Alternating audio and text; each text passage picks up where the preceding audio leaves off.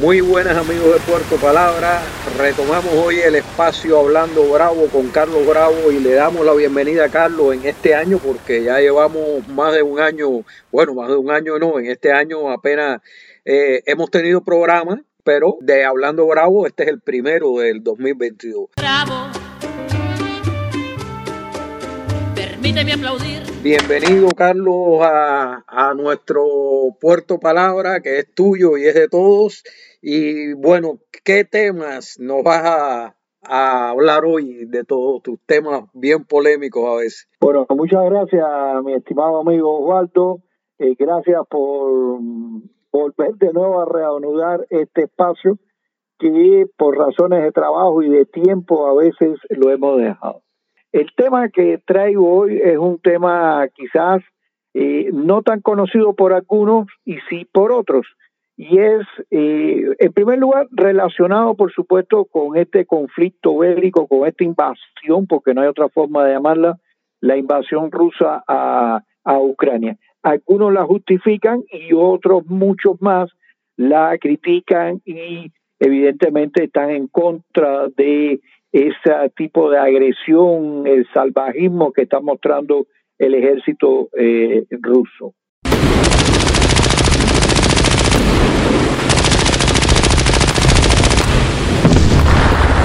Y el tema que traigo, bueno, tiene dos aristas importantes.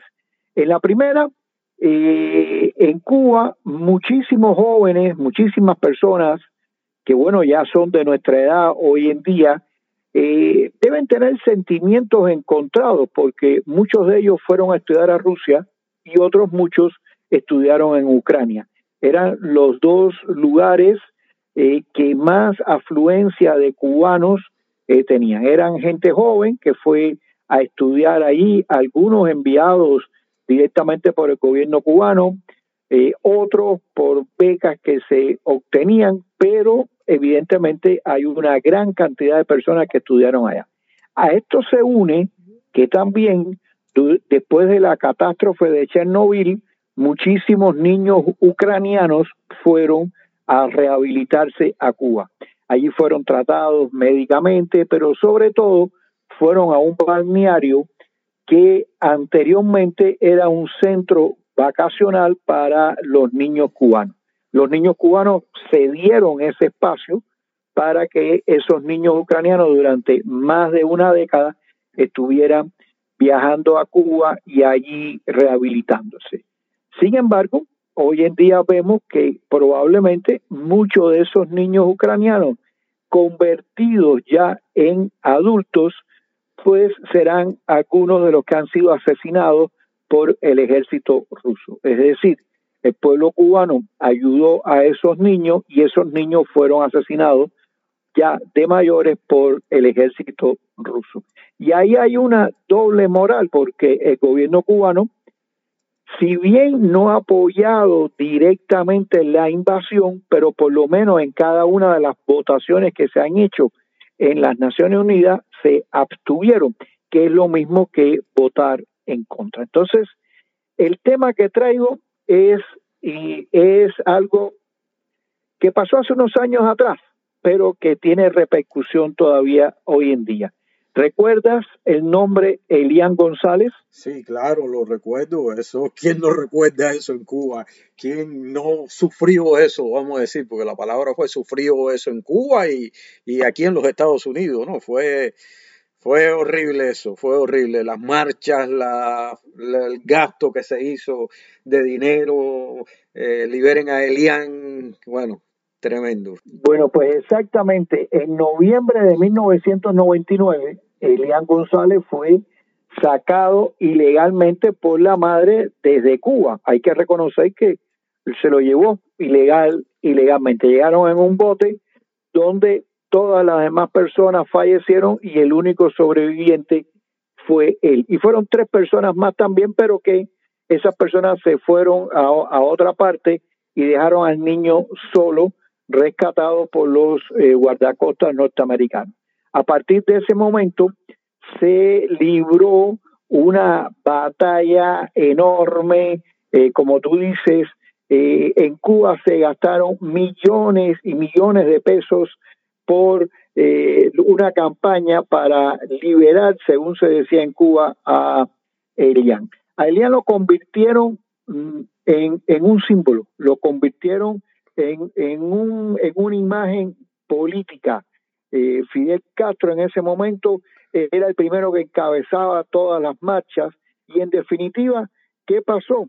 No fue por la presión del gobierno cubano que devolvieran al niño, sino como siempre se dijo en Estados Unidos, tenemos todo un grupo de leyes y estas leyes son las que vamos a aplicar.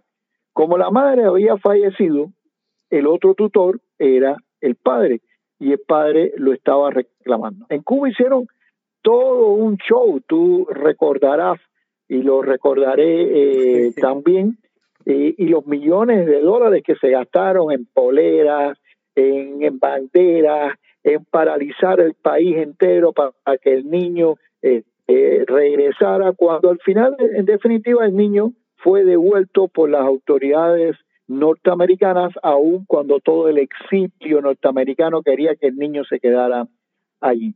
Pero ¿por qué traigo esto a colación? Y es que ahora, durante la, eh, al, inicio de la guerra, eh, se dio el caso de un niño pequeño que tenía casi la misma edad de Elian, que su madre lo envió desde Ucrania hacia otro país donde tenía unos familiares. El niño viajó solo en compañía de otros adultos que no lo conocían, cruzó varias fronteras hasta que se encontró con los familiares.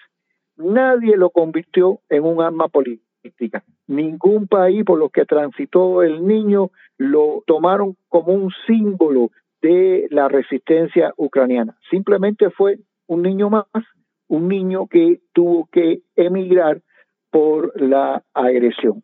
Entonces, mi comparación es cómo en muchas ocasiones estos presidentes, estos estadistas, convierten determinadas figuras en unas caricaturas políticas, la convierten en elementos políticos por encima del pueblo, por encima de, de, todo lo imaginable. ¿Por qué?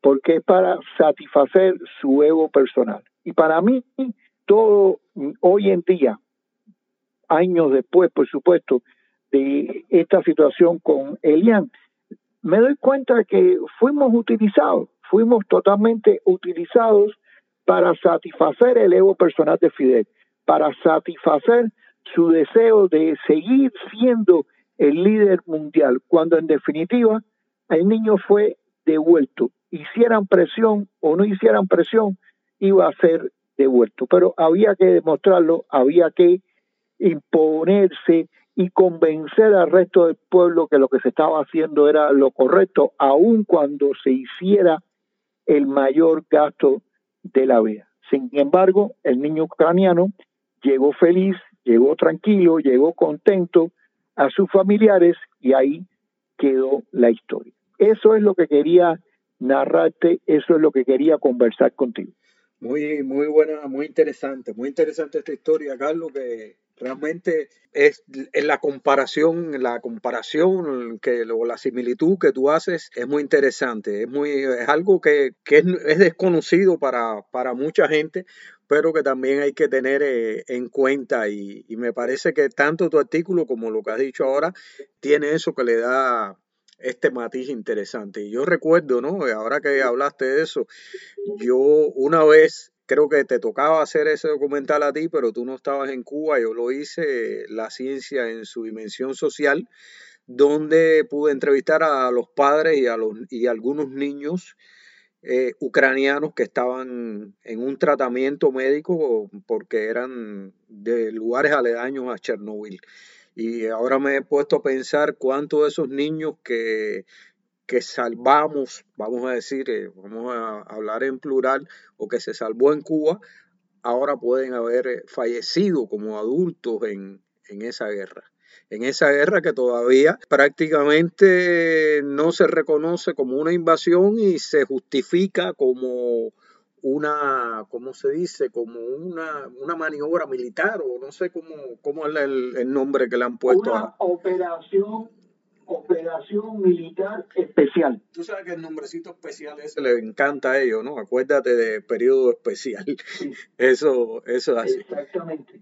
¿Y cuánta gente y cuántos ucranianos? Porque eso es lo, la otra. ¿Cuántas familias de ucranianas hay en Cuba? Yo conozco unos cuantos amigos porque yo fui de los que estuve a punto de, de ir a estudiar a la antigua Unión Soviética, específicamente a Ucrania, y muchos de mis amigos, de mis compañeros de estudios se casaron con ucranianas y tienen hijos y han tenido familias y las ucranianas viven en Cuba, otras se fueron, pero hay una, hay una mezcla eh, verdaderamente, de, incluso eh, pienso yo que más de con los ucranianos que con la parte de Rusia o de Kazajstán o de otra, otras repúblicas eh, ex soviéticas yo creo que con la que más vínculo existía era específicamente con Ucrania. Así que ahí está la ambigüedad de, de, de todo esto, de no querer reconocer que hay una, una intervención, de que hay una invasión, porque fue, es una invasión, el ejército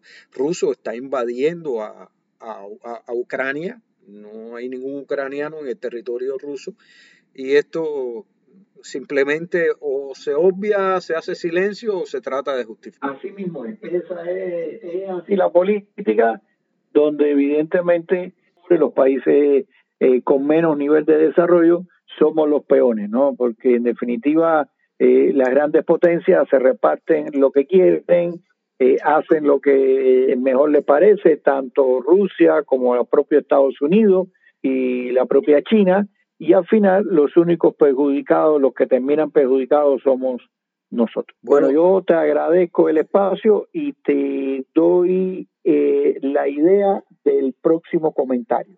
Si quieres, bueno, dime. que te diga el nombre del próximo comentario. Sí, claro, claro. Ya se crea una expectativa con bueno, eso. Bueno, pues el próximo, el próximo comentario te lo voy a hacer en una pregunta. ¿Recuerdas aquella famosa frase del Che, el hombre nuevo cubano?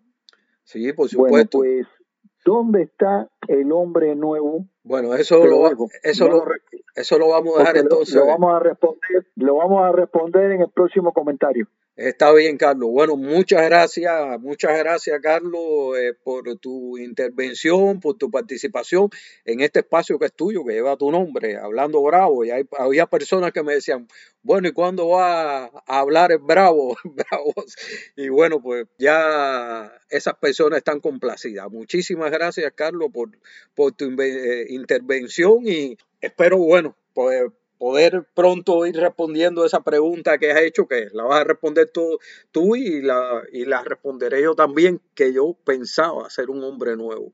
Bueno, muchas gracias. Como siempre ha sido una gran satisfacción conversar con Carlos Bravo, quien siempre habla bravo, siempre tiene un tema que resulta polémico y le agradecemos otra vez la participación aquí y también a ustedes amigos de Puerto Palabra por escucharnos, por estar reunidos juntos aquí con, conmigo. Así que pronto estaremos juntos de nuevo. Un gran abrazo. Bravo. Permíteme aplaudir